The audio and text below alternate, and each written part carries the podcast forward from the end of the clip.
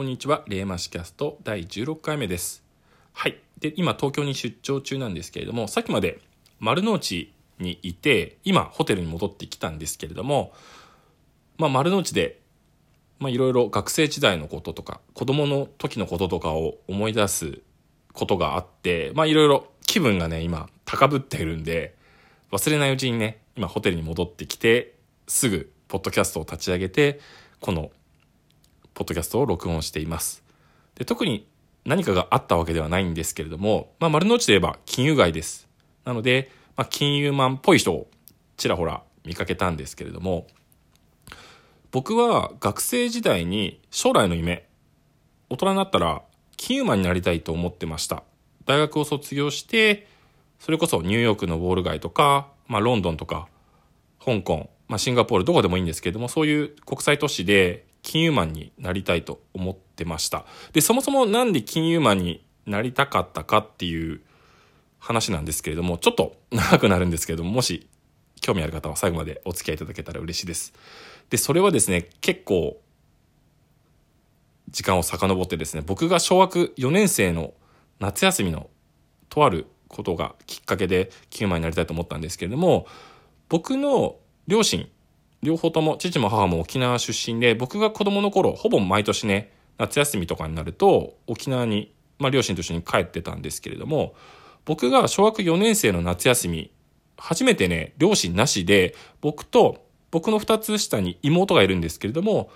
2人でね沖縄に飛行機で行くことになりました、まあ、僕にとってはすごい大きなイベントでした。っていうのがまあ、両親なしっていうのもそうだし、あと僕、今でもそうなんですけど、飛行機恐怖症なんですよね。飛行機乗ると、なんか落ちるんじゃないかと思って、不安になってしまうっていう、まあこれは多分、一種の病気だと思うんですけれども、まあ当時からそういうのがあって、まあ不安な一大イベントだったんですね。で、まあ両親と、両親が羽田空港まで見送りに来てくれて、で、まあチェックインを済ませて、で、あとは搭乗口まで行くんですけれども、多分ね、僕がね、テンパりすぎてて、まあ、妹にその緊張感が伝わってしまって、妹が、まあ、飛行機に乗る寸前に、やっぱり帰りたいって言って泣き出始めちゃったんですよ。ただね、ここで帰るわけにもいかないんで、僕もね、妹に、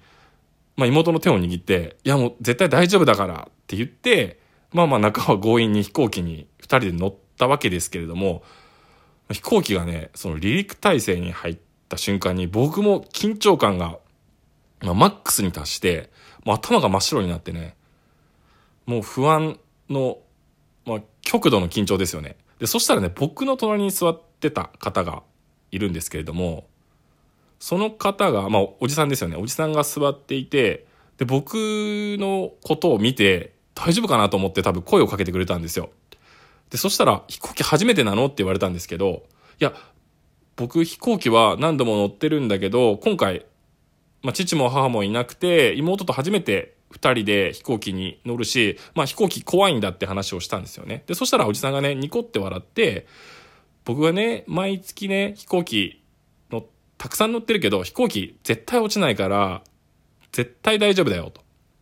で、おじさんが沖縄に着くまで、いろんなお話ししてあげるよって言ってね、まあ、おじさんのお仕事の話とか、まあ、旅の話っていうのをね、聞かせてくれたんですよ。でね、まあそれを聞いてたら、まああっという間にね、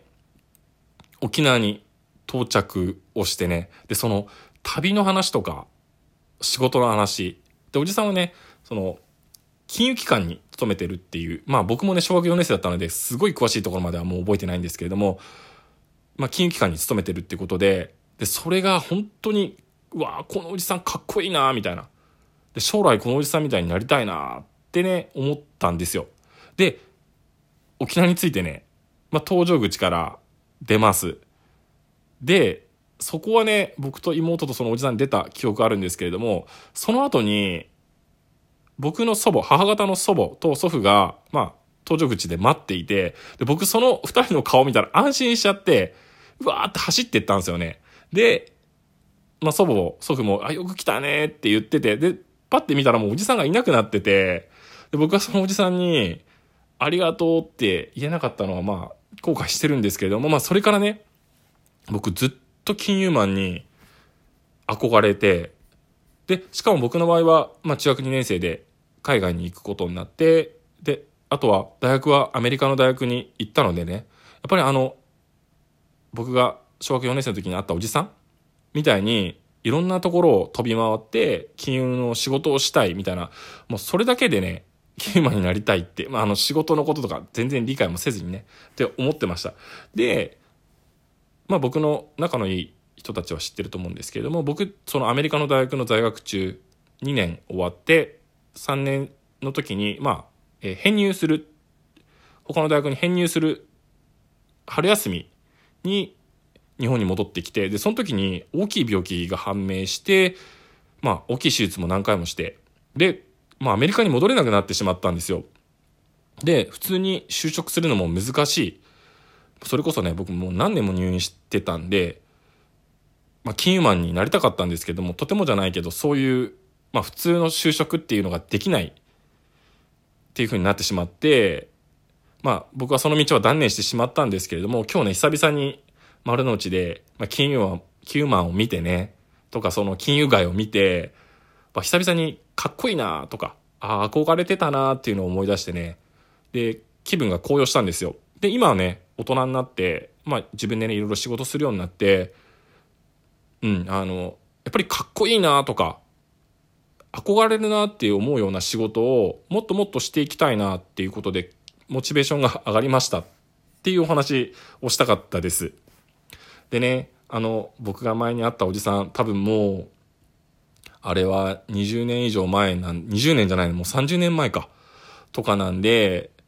あのおじさん、それこそもう引退されてるかな ?60 代、70代になってると思うんですけれどもね、そのおじさんに会って、僕のことを今見たらどう思うかな？と、か少しはできるようになったなって言ってもらえるかな？みたいなことを考えてました。はい。っていう、あの、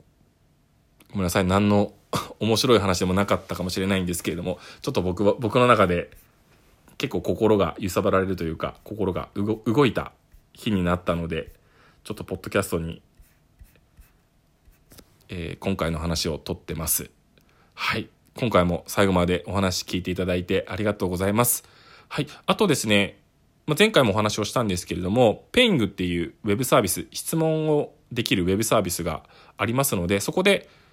匿名で、もちろんお名前書いていただいても結構ですけれども、匿名で質問できるウェブサービス、特にログインとかもなしで、そのままご質問できます。なので、そこにコメントいただけたら、まあ、ご質問いただけたら、このポッドキャストでご回答したいと思ってますので、ぜひよろしくお願いいたします。はい。今日も最後まで聞いていただいてありがとうございました。それでは、良い週末を。さようなら。